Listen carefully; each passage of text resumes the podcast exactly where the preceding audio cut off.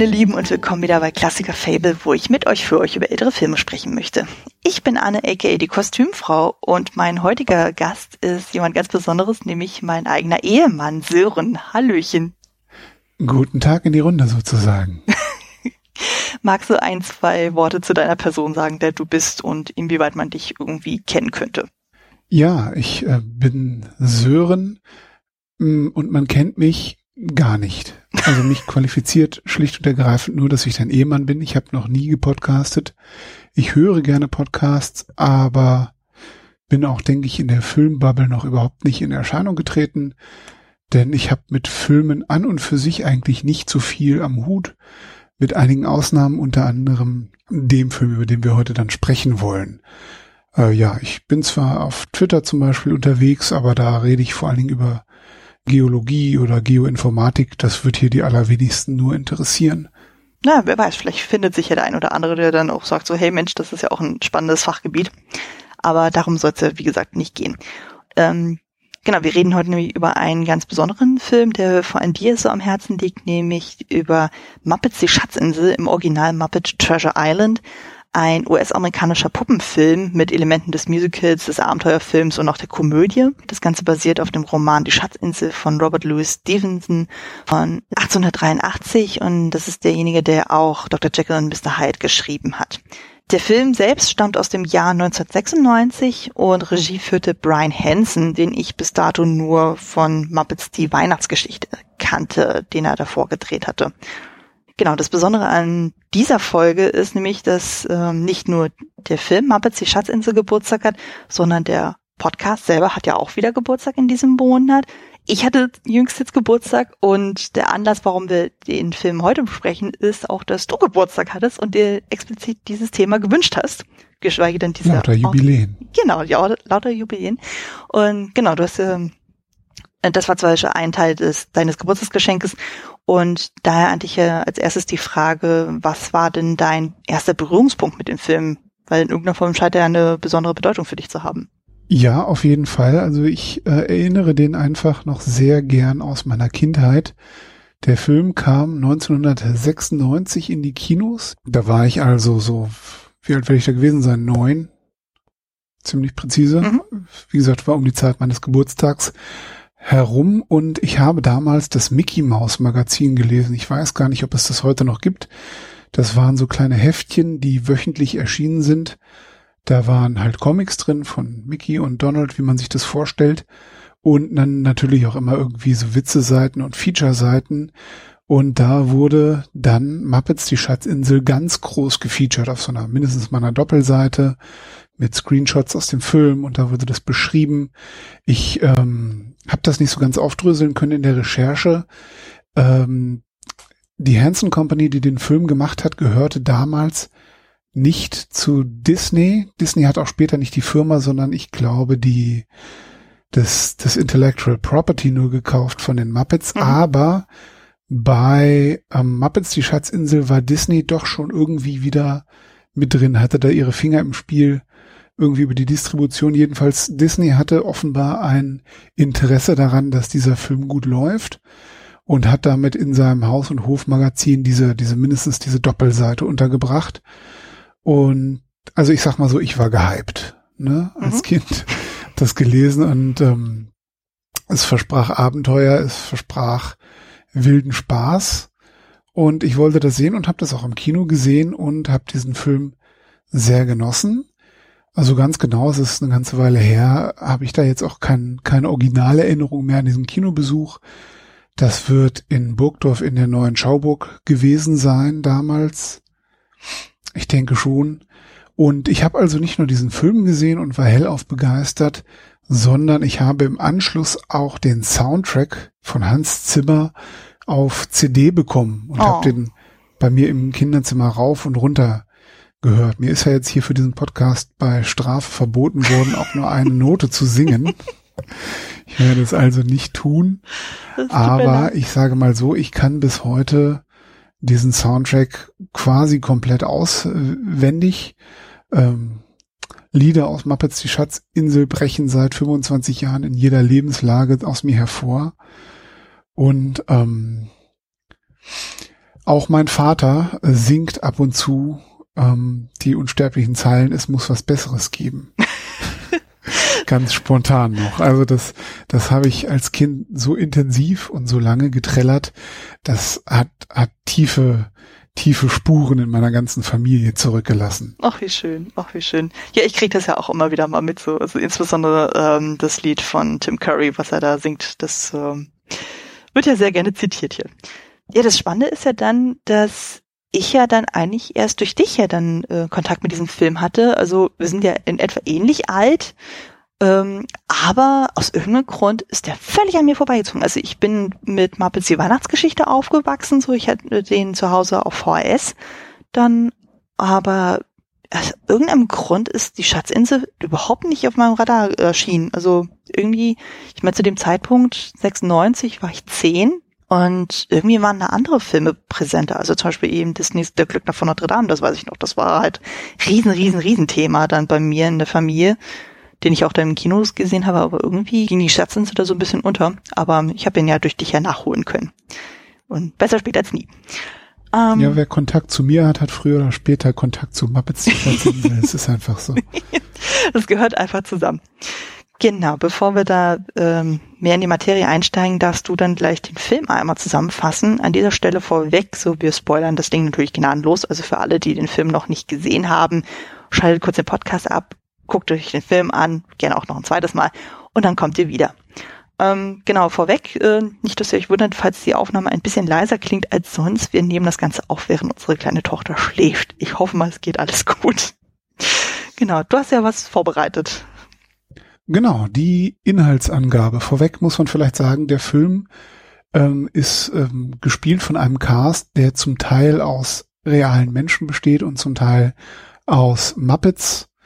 Und ähm, deswegen weise ich jetzt immer darauf hin, wenn ein, ein Schauspieler ein Mensch ist, weil das ist die Minderheit im Allgemeinen. Der Film spielt, wie auch die, die literarische Vorlage, im England des 18. Jahrhunderts, zu Beginn zumindest in England, und äh, folgt dem Leben des äh, jungen Jim Hawkins, im Film dargestellt von einem Menschen namens Kevin Bishop. Also das ist der Schauspielername und ähm, ja, der ist so junger Teenager im Film. Und Jim Hawkins arbeitet nun als Kellner in einem Gasthof, in dem Admiral Benbow, nahe Bristol und ihm zur Seite stehen dabei Gonzo, das ist dieser blaue Muppet un unklarer Spezies. Da wurde ja später ein ganzer Film drüber gemacht, was denn jetzt Gonzo eigentlich ist. Und Rizzo die Ratte, die sind also so ein Trio und die formen eine Ersatzfamilie, denn Jim Hawkins ist weise und im ähm, Admiral Benbow bedienen sie als Kellner und Küchenjungen die Leute, die da so abhängen. Und da hängt also eine illustre Bande von Leuten ab, ähm, allen voran ein alter Seemann namens Billy Bones, auch der gespielt von einem Menschen, nämlich von Billy Connolly. Und Billy Bones hat zum einen mal offensichtlich ein schweres Alkoholproblem und verlangt ständig nach Rum. Und zum zweiten erzählt er, wenn er getrunken hat und also ständig und ununterbrochen gerne so Piratengeschichten, Klamotten von vergrabenen Schätzen und Schatzkarten und äh, den Kommentaren der anderen Gäste zu schließen, erzählt er eigentlich auch immer die gleiche Geschichte von dem einen Schatz und dieser einen Schatzkarte, die es da gäbe und wo ja niemand wüsste, wo dieser Schatz jetzt vergraben ist und niemand wüsste, wo diese Schatzkarte hingekommen ist. Und das wäre ja alles mysteriös und sehr inspirierend. Ähm, ja, Jim und seine, seine beiden Freunde ertragen diese Arbeit mit den Betrunkenen mehr schlecht als recht. Und ähm, nachdem dann die Kneipe geschlossen ist, folgt auch erstmal eine große Gesangseinlage, dass Jim sich eigentlich ein besseres, ein anderes Leben erhofft, eines mit Abenteuer, ja, und, und Purpose, wenn man so will, einer, einer Bestimmung. Und Gonzo würde ihm da auch folgen und freut sich auch auf Gefahr und Abenteuer und äh, Rizzo würde in dem Falle wohl lieber gehen. Das wäre ihm zu viel. Gut. Ähm, ja, die fröhliche, feuchtfröhliche Nacht geht zu Ende. Es ist aufgeräumt worden. Jetzt haben sie aber ein Problem, denn das Wirtshaus wird im Prinzip von Piraten angegriffen. Es stellt sich heraus, Der alte Billy Bones hatte tatsächlich die Schatzkarte zu diesem Piratenschatz. Er hat die gestohlen und die Piraten bedrohen ihn erst mit dem Tode und wollen sie sich dann auch gewalttätig zurückholen. Bevor der Angriff der Piraten aber so richtig losgehen kann, äh, stirbt Billy Bones schon vorher an so einer Art Herzinfarkt. Wahrscheinlich infolge auch einfach seines Alkoholkonsums. Auf dem Sterbebett verspricht er Jim Hawkins diese Schatzkarte, die die drei dann auch in seiner Truhe finden. Und genau, sie haben diese Schatzkarte und mehr oder weniger gleichzeitig bricht das totale Chaos aus. Die Piraten greifen an und es kommt zum, zum Kampf. Also eigentlich ein einseitiger Kampf. Die Piraten kämpfen und alle anderen versuchen irgendwie zu sehen, dass sie Land gewinnen. Außer Rizzo und Gonzo, die versuchen nun also eine Verteidigung zu organisieren. Das gelingt ihnen eher nicht so. Was ihnen gelingt, ist, sie sprengen das ganze Admiral Benbow in die Luft und alles brennt. Und äh, in diesem allgemeinen Chaos können Jim und seine Freunde jetzt mit der Karte entkommen. Sie fliehen nach Bristol. Die Piraten sind von der Explosion ein bisschen abgelenkt.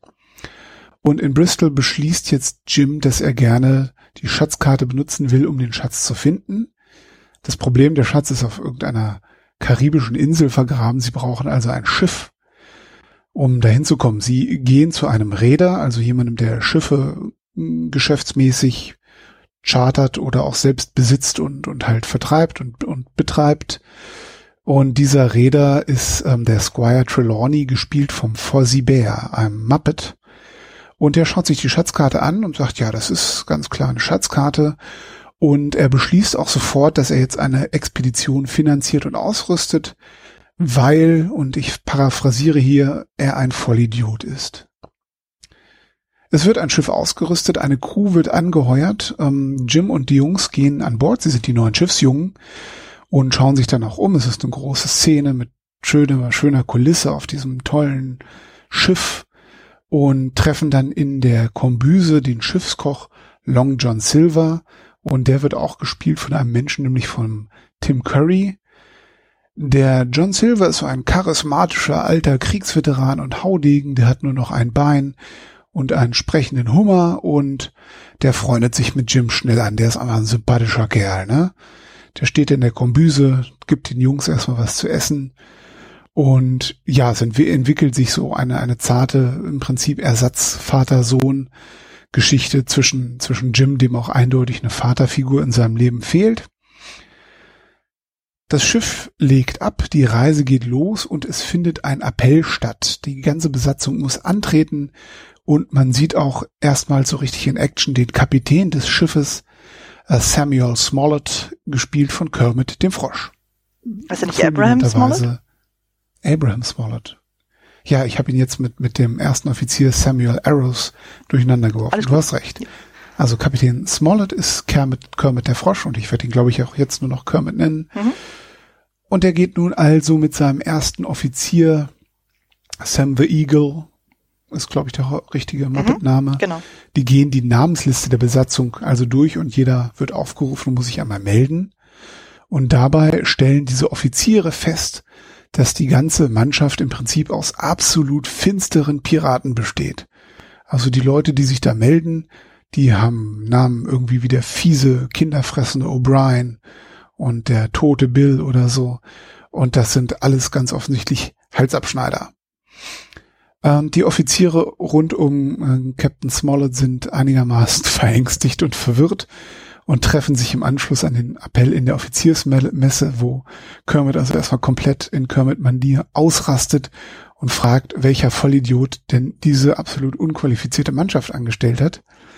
Das war natürlich äh, Fossi, Fossi Bär. Und er sagt, naja, gut, er wusste jetzt auch nicht so genau, wo er jetzt eine Mannschaft herkriegen soll, aber der Koch, John Silver, er hat sich von seinem Koch beraten lassen. Also ein Vollidiot und ein Koch haben eine Mannschaft angeheuert für eine Schiffsreise und ähm, es, ist, es ist noch nicht mal ein Tag unterwegs und es sieht düster aus. Ich glaube, an der Stelle müssen wir noch erwähnen bei Fuzzy Bär, dass äh, in seinem Finger Mr. Bimbo wohnt und der quasi anscheinend das Hirn in der ganzen Geschichte sein soll. Wird zumindest so Genau, er ist, er ist überzeugt davon, dass in seinem Finger ein kleiner Mann wohnt, der auf dem Mond war. Zweimal. Und der ihm immer gute, zweimal. und der ihm immer gute Tipps gibt. ähm, was wir an dieser Stelle weder bestätigen noch ähm, leugnen können. Gut, die Reise nimmt ihren Lauf. Sie sind nun mal schon mal losgefahren und es besteht auch zu, zu befürchten, dass die ganze Mannschaft durchdreht, wenn sie jetzt das abblasen. Sie fahren jetzt also erstmal los. Es ist, wie es ist. Es gibt äh, gleich ein, zwei amüsante Gesangseinlagen. Und ähm, ja, auf der Reise vertieft sich auch nochmal ganz klar die Freundschaft zwischen Jim und Silver. Diese Vater-Ersatz-Sohn-Geschichte nimmt Fahrt auf. Sie stellen einfach fest, dass sie Parallelen haben und sich sympathisch sind und ja, da scheint der, der jeweils der der eine bei dem anderen so eine gewisse Lücke auch zu füllen. Also es ist ja ein sehr alberner Film, auch ein gewollt alberner Film, aber die beiden entwickeln auch so eine so eine ernste und tiefergehende emotionale Beziehung, was halt auch offensichtlich nur gut mit den menschlichen Schauspielern funktioniert, die einen guten Job machen an der Stelle. Gut, so ist das quasi das, das Setup. Ähm, aber dann entwickelt sich auch gleich der zentrale Konflikt des Films, denn Jim belauscht eines Abends ein Gespräch zwischen Silver und einigen anderen Crewmitgliedern und da wird klar, Silver plant eine Meuterei. Er hat von dem Schatz gehört, er hat zu diesem Zeitpunkt auch die Schatzkarte bereits gestohlen und er will im Prinzip alle Leute an Bord massakrieren, die nicht seine Piraten sind, den Schatz selber heben und ganz fürchterlich reich werden. Und Jim ist natürlich ähm, bestürzt und ja auch verängstigt und verunsichert ob dieser Enthüllung und läuft damit sofort zu Captain Smollett. Der entwickelt nun den kühnen Plan. Gut, pass auf, wir sind jetzt hier quasi schon an der Insel, die ist auch schon am Horizont aufgetaucht. Wir können jetzt nicht umdrehen, dann wird uns sofort allen die Kehle durchgeschnitten, sondern ähm, wir geben den Leuten jetzt, den, der Crew die Erlaubnis, auf die Insel zu gehen und da sollen die mal irgendwie schön Proviant suchen und dann können die in Ruhe nach dem Schatz suchen, wie sie das wollen. Die haben also gar keinen Grund hier zu meutern. Und ähm, ja, während die schön nach dem Schatz suchen, fahren wir einfach weg mit dem Schiff und dann sitzen die hier fest. Und wir kommen einfach nächstes Jahr wieder, dann sind die alle halb verhungert und wir, was weiß ich, bringen eine neue Crew mit und dann machen wir die fertig und holen uns den Schatz. Soweit, guter Plan. Aber Silver riecht den Braten und entführt Jim. Die Piraten fliehen quasi auf die Insel, nehmen dieses Angebot an, nehmen aber Jim mit und das ist jetzt ein Problem, weil Gonzo und auch Kermit sagen ganz klar, wir fahren hier nicht ohne Jim wieder weg. Und ähm, deswegen beschließen sie jetzt eine Rettungsmission zu starten. Ähm, Kermit, Gonzo und Rizzo brechen in einem Beiboot auf, um Jim aus den Klauen der Piraten zu befreien. Das äh, geht auch fürchterlich schief. Die drei kommen jetzt auf der Insel an und werden quasi als, als erste Amtsmaßnahme von den dortigen Ureinwohnern gefangen genommen. Das sind alles Wildschweine. Ja, das ist die, die Situation. Das äh, Schiff liegt vor Anker auf, äh, an, an der Schatzinsel. Die Piraten sind auf Schatzsuche und das Rettungsteam ist gefangen genommen von diesen Wildschweinen. Und ähm, die werden an den Marterpfahl gebunden. Kleiner Fun Fact, die Königin der Wildschweine ist Miss Piggy, die hier die Rolle des Benjamin Gunn aus dem Original übernimmt, jetzt also Benjamina Gunn. Und die ist die Ex-Freundin von Kermit, auch quasi im Film. Der hat sie vorm Altar sitzen lassen bei der Hochzeit und Miss Piggy ist angemessen angepisst und hat auch im Prinzip äh, vor, die das Rettungsteam, die drei, ja, verspeisen zu lassen. Die werden zubereitet, ist die Planung. Gut. Währenddessen sind die Piraten auf Schatzsuche und Jim hilft ihnen unter Androhung von Waffengewalt quasi dabei. Sie folgen den Hinweisen auf der Schatzkarte und müssen aber leider feststellen, dass ihnen jemand zuvor gekommen ist. Der Schatz ist schon weg. Die ähm, Kisten sind leer, die Grube ist ausgehoben und die Piraten sind ernsthaft sauer. Ne? Sie haben jetzt hier gemeutert, sie sind wegen Meuterei dran. Ähm, und nicht mal ein Schatz war für sie drin und sie, ähm, ihr, ihre Wut richtet sich jetzt erstmal in erster Linie auf Jim. Der hat schließlich diese Schatzkarte ange, angeschafft. Und der muss ja irgendwie jetzt ein falsches Spiel mit ihnen getrieben haben. Der wird jetzt, soll jetzt erstmal gelüncht werden. Und in diesem Moment höchster Not stellt sich aber Silver vor Jim. Der zieht seine Pistolen und sagt, äh, Jim, mach, dass du Land, Land gewinnst. Ich, ich halte, ich halte sie auf. Nimm Harry und lauf. Hm. Ich halte sie auf. um ein anderes Franchise zu zitieren. Mhm. Und es ist ein sehr emotionaler Moment. Jim fragt, äh, warum tust du das für mich? Und Silver sagt, dass er, er hat ihn gern und er hätte nie gelogen, was das angeht. Und er würde die Piraten jetzt aufhalten und Jim flieht, kann über die Insel rennen und das Schicksal von Silver, der da mit zwei Pistolen irgendwie 40 Piraten in Schach hält, ist erstmal ungeklärt. Äh, Jim flieht zu Fuß über die Insel und ähm, trifft quasi auf sein eigenes Rettungsteam, das selbst in höchster Not ist. Und er kann Gonzo und Rizzo befreien, indem er sie von Marterpfählen quasi freischneidet. Ähm, Kermit kann er nicht mitnehmen, der ist zum Stell dich ein mit Miss Piggy abgeordnet worden. Ähm, Jim und seine Ersatzfamilie beschließen nun, das Schiff zurück zu, zu erobern, das in der Zwischenzeit von Piraten übernommen wurde.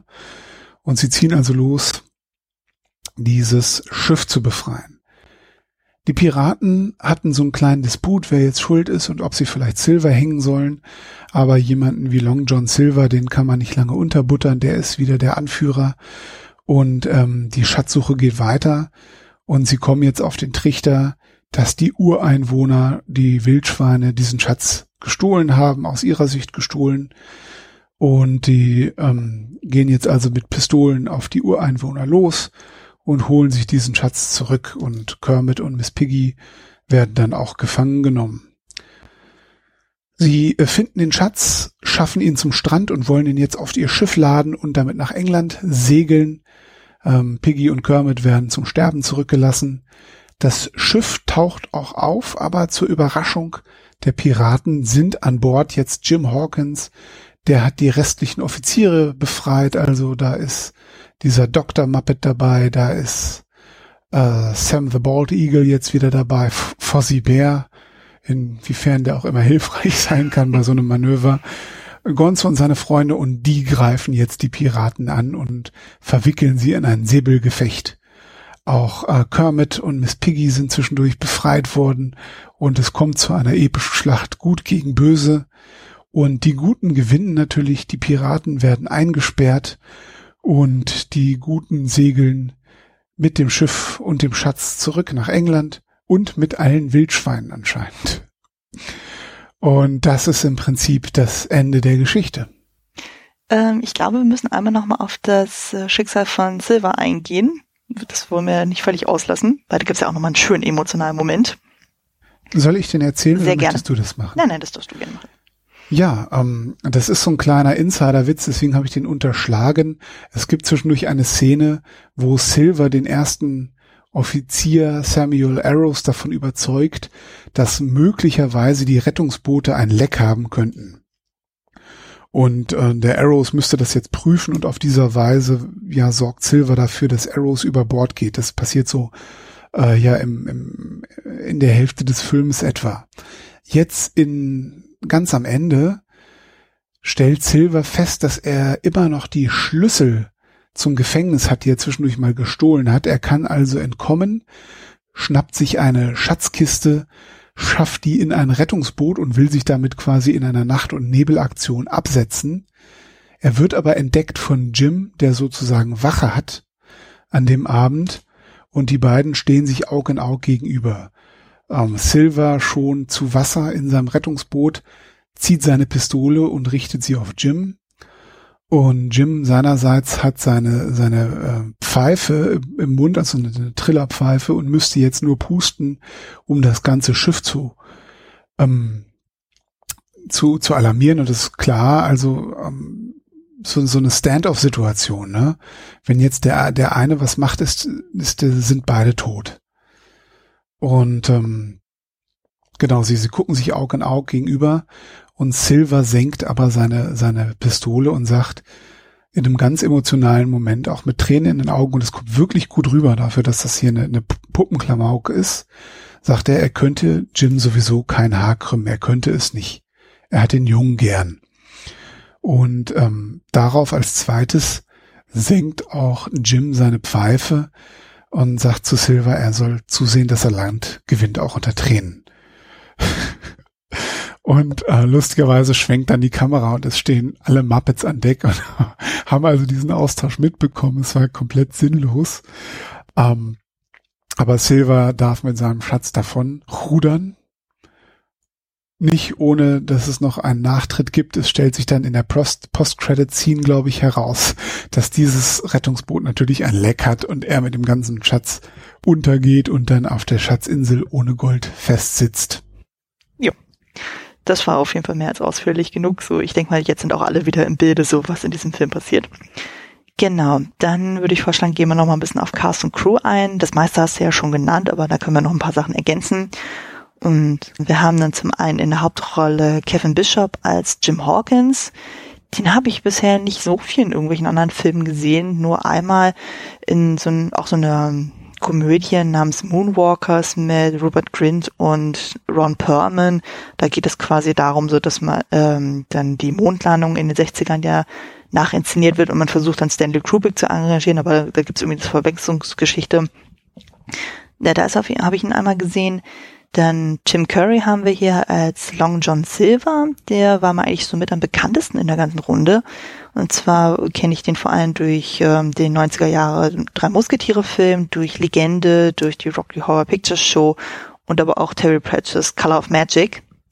Dann haben wir Billy Connolly als Billy Bones. Den kenne ich vor allem durch Lemony Snicket, durch Ihre Majestät Mrs. Brown, aber auch als Synchronsprecher bei Merida. Dann die haben mir so ein bisschen unterschlagen, Jennifer Saunders als Mrs. Blueberridge. Das ist diejenige, die ganz am Anfang das Wirtshaus leitet. Und die war auch Sprecherin bei Coraline und bei Shrek 2. Die gute Fee, grandiose Rolle. Ja, großartig. Dann so, es ist sehr gute Bösewichtin. Genau, dann von den Muppets her haben wir, wie du schon erzählt hattest, Kermit, der Frosch als Captain Abraham Smollett. Wir haben Miss Piggy als Benjamina Gunn. Wir haben Fozzie Bear als Squire Trelawney. Wir haben Gonzo und Rizzo als sie selber quasi. ähm, wir haben Sam the Eagle als Mr. Samuel Arrow.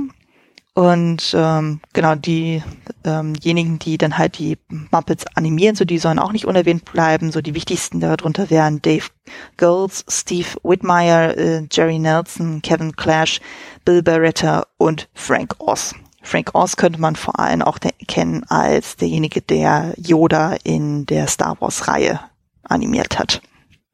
Ganz bekannter Name.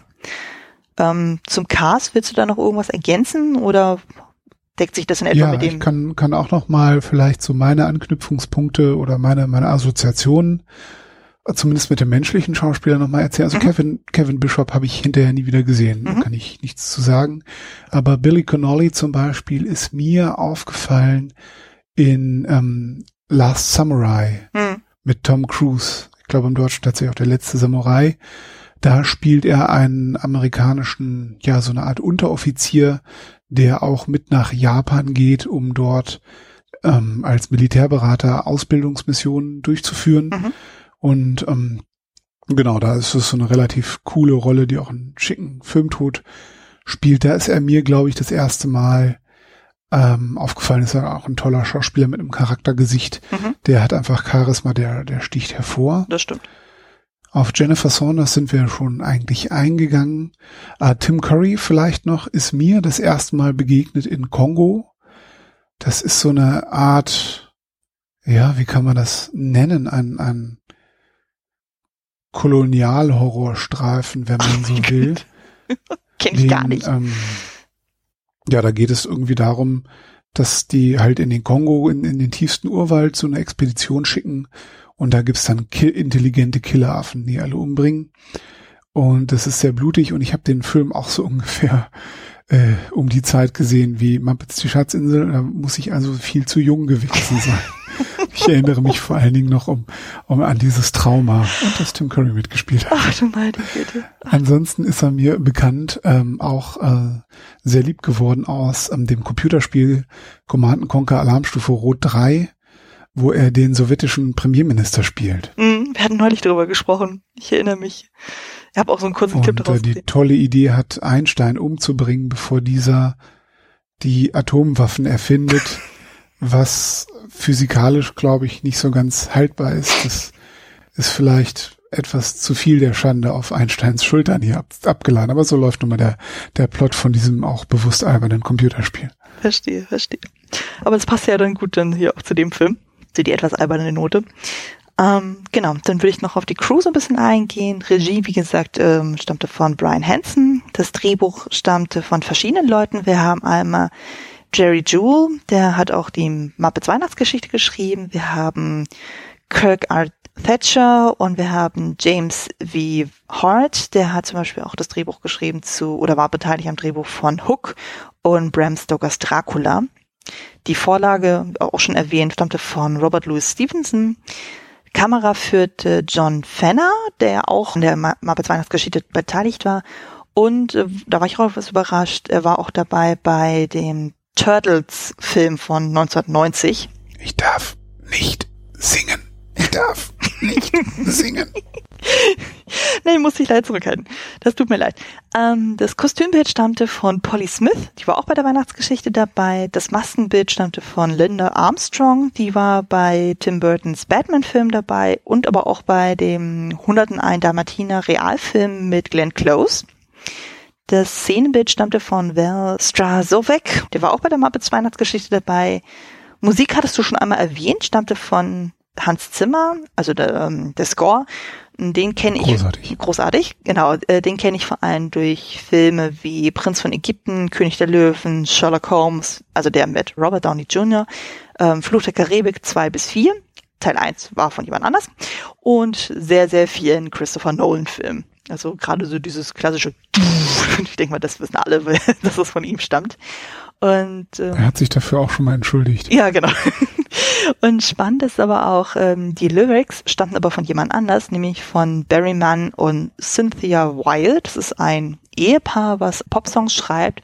Und da war ich sehr überrascht. Und zwar haben sie für Don Bluth schon mal was geschrieben. Und zwar in dem Film Five der Mauswanderer. Da gibt es eine Ballade, die zwischen Five und seiner Schwester ähm, gesungen wird. Was so unglaublich schief klingt, wenn man sich das nochmal anhört als Erwachsener aber halt super sentimental, wo die beiden an zwei völlig unterschiedlichen Punkten in Amerika sind und äh, von der Ferne dann irgendwie träumen und singen und ja, so mit der Sehnsucht nach äh, einander. Sehr, sehr traurig, aber sehr, sehr schief gesungen. Bei Don Bluth und Musik muss ich jetzt immer an Mary the Motherfucking Mole denken. ja, aber gut, das ist ein ganz, ganz anderes Kapitel. Übrigens aus Dermalina, für diejenigen, die das nicht zuordnen können. Genau, dann geht es weiter mit der Trivia. Was hast du an Fun Facts zu diesem Film, die du spannend fandest, interessant fandest, lustig fandest?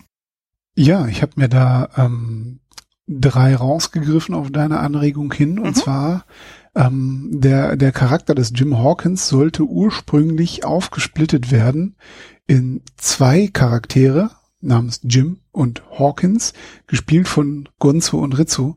Und das ist so eine phänomenal beschissene Idee. wow. Also, ich meine, sie haben es ja dann nicht gemacht. Zu Recht, aber da kann man noch mal sehen. Da muss irgendjemand, muss dieses Konzept gesehen haben und hatte wahrscheinlich genau wie ich gesagt, Junge, was ist das denn für eine Scheißidee? Da darf man in diesem Podcast fluchen, ich mache das ja für die ganze Zeit. Aber oh boy. Das hätte einfach mal den ganzen Film komplett zerstört. Davon kann sich kein Film jemals wieder erholen. Also nichts gegen, gegen Gonzo und Rizzo. Sie sind großartig und so wie sie jetzt in dem Film eingesetzt sind, funktionieren sie perfekt. Aber das wäre so dermaßen gegen die Wand gefahren. Oh boy. Hm. Das ist also der erste Fun Fact. Mein zweiter Fun Fact. Sir Billy Connolly ähm, ist bis heute sehr stolz darauf, die erste Person zu sein, die in einem Muppet-Film gestorben ist. Ich habe ich hab sogar gehört in einem Interview, er stirbt auf Seite 13, also schon verhältnismäßig früh. Im, im Skript dann? Ja. Ah, okay. Ja, also schon wirklich sagt sehr früh. Es wird ja auch im Film kommentiert, das ist ja auch so großartig. Und dann habe ich noch einen, einen, kleinen Leckerbissen aufgetan. Mhm.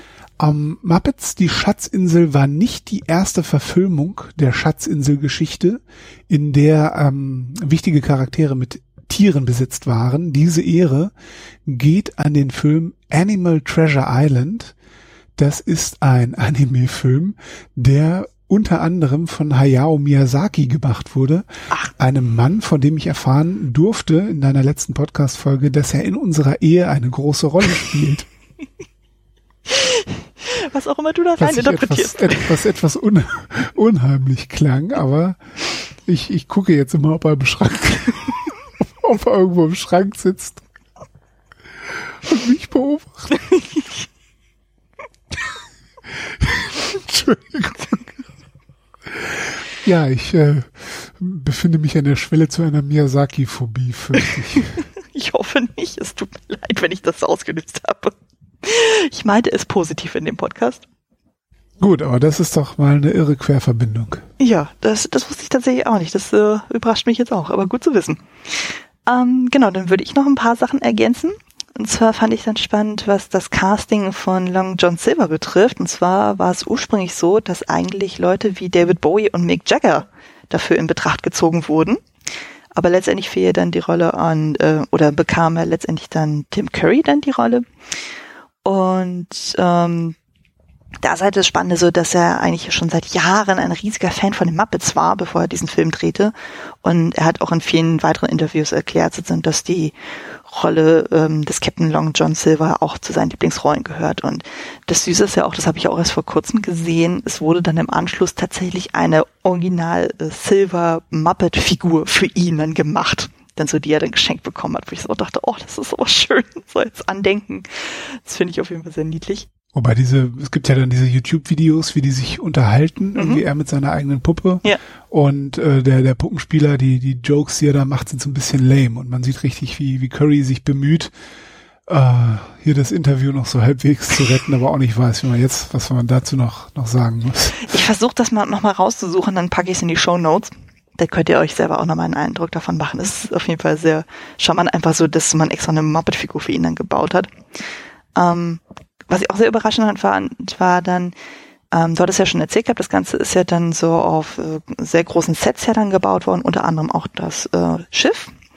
Und ähm, das war dann auf so einem riesigen ähm, Stahlträger dann gebaut worden, so was ja dann auch entsprechend dann so hin und her schunkelte, um dann halt diese Meerbewegung zu animieren.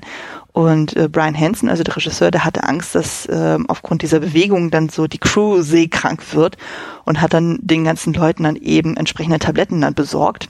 Das Problem war dann so, ja, schön und gut, sie wurden äh, nicht seekrank, aber sie hatten alles so heftig mit Müdigkeit zu kämpfen. Die sind alle komplett am Dreh äh, dann fast eingepennt und Tim Curry hat den Regisseur dann verflucht. Er meinte so, ich bring dich um deswegen so und konnte kaum gerade ausgucken deswegen. Dachte ich auch so, die Arme. Ich habe ja noch gelesen, dass, dass Brian Hansen selbst äh, über weite Teile des Films äh, so besoffen war, dass der Second Unit Regisseur das meiste hat machen müssen. das ist durchaus möglich. Also ich meine, der kam ja auch, auch auf die Idee so von wegen, ja, ähm, er hat ja auch ewig lange seine Haare wachsen lassen, so, so nochmal so, ich lasse so lange meine Haare wachsen, bis sie, äh, bis das Drehbuch fertig ist und dann ging es ihm irgendwie bis äh, zum Kreuz nach hinten und so, also die waren irrsinnig lang dann. Also, also er, er wohl wirklich der kreative Typ. Ja, also er sah dann äh, eine Zeit lang anscheinend aus wie ein extremer Hippie, äh, so das Zitat von seinen Teamkollegen. Und ähm, genau, auch noch ein Fun Fact, ähm, das ist eher so ein Running Gag, und zwar ist es so, dass ähm, in dem Moment, wo dann Billy Bones dann stirbt, äh, sagt er dann so, hey Jim, da in der Truhe von mir, da ist die Schatzkarte. Und dann fangen die ja alle an, diese Truhe dann ähm, zu plündern. Und dann taucht auf einmal dann ein Buch auf von Henry Kissinger ähm, über das Thema Diplomatie. Und man denkt sich so, was zur Hölle hat dieses Buch da in diesem Film zu suchen? Ich meine, das ist ja für Muppets. Was ist das? Ja, genau. Das ist so nochmal, äh, ich meine, das ist ja für Muppets Filme nicht ungewöhnlich, dass sie ja gerne mal so moderne Elemente da reinbauen. Aber da fällt es schon extrem auf, weil sie es auch noch so explizit in die Kamera halten. Und da gibt es halt die Querverbindung, dass ähm, die Schwiegertochter von Kissinger in dem Produktionsteam mit beteiligt war. Da haben sie da so einen kleinen Link da drin gebaut. Das fand ich ja irgendwie so ein bisschen charmant. Weil ich dachte auch, es ist aber, warum nehmen sie explizit dieses Buch? Und so, die hätten ja sonst jedes x-beliebige nehmen können, aber so war so ein kleiner äh, Hinweis auf ähm, Alex äh, Rockwell. Also die besagte Schwiegertochter. Das fand ich irgendwie charmant. Ja, Kissinger und, und charmant in einem Satz geht auch relativ schwer runter, muss ich sagen. es bezog sich auch mehr auf äh, die Schwiegertochter dann, dass man da irgendwie da so so einen leichten Hint dann auf sie dann auch hat. Ähm, genau, dann würde ich mal sagen, wir machen mit dem Release des Films weiter und genau, wir hatten ja schon angesprochen, so die Premiere war am 16. Februar 1996 in den USA und einige Monate später, am 11. Juli 96, kam er nach Deutschland. Also, wie du ja sagtest, war rund um deinen Geburtstag. Das Einspielergebnis lag bei 34,3 Millionen US-Dollar. Das Budget wiederum lag bei 31 Millionen, also hat der Film ein bisschen mehr als ein Budget eingespielt, also von daher lief es okay. Ähm, die Kritiken waren sehr durchmischt. Also es gab viele, die sagen so, fanden ihn richtig lustig, so manche sagten aber so, mm, das passe vom Humor her irgendwie nicht so richtig. Also man war sich da nicht so richtig einig, aber so Leute wie eben ähm, Kevin Bishop und Tim Curry, die wurden auf jeden Fall sehr gelobt. Ähm, bei den Awards und so, da ja, wieder so ein bisschen unter dem Radar. So. Also es gab zwar Nominierungen eben für den besten Jungdarsteller, also eben Kevin Bishop. Ähm, er wurde auch als bester animierter Film dann auch in Betracht gezogen, aber da war das Problem, dass er dann einmal gegen Disneys Glöckner von Notre Dame verlor und einmal gegen Henry Selick's ähm, James und der Riesenpfirsich, was ja auch beides schon sehr visuell starke Filme sind. Und ähm, die Nominierung, die mich am meisten überrascht hat, war von einer Verleihung, von der ich noch nie was gehört habe, ist nämlich der Stinkers Bad Movie Awards. Also das ist anscheinend auch sowas ähnliches wie ähm, die Goldene Himbeere. Ähm, dieser war davor entstanden. Und da war es so, da war der Film nominiert für das Sequel, nach dem niemand verlangte. Weil zuvor gegangen war ja eben Muppets die Weihnachtsgeschichte und anscheinend hat man eben die Schatzinsel so als das indirekte Sequel dafür gesehen. Letztendlich verlor er in Anführungszeichen gegen The Crow 2, wo ich mir auch so denke, ja gut, das ist tatsächlich ein Film, nach dem keiner verlangte. Der sollte eigentlich für sich stehen. Mm, spannend ist dann auch, äh, im selben Jahr erschien dann auch ein Videospiel zum Film für Windows und für den Mac OS.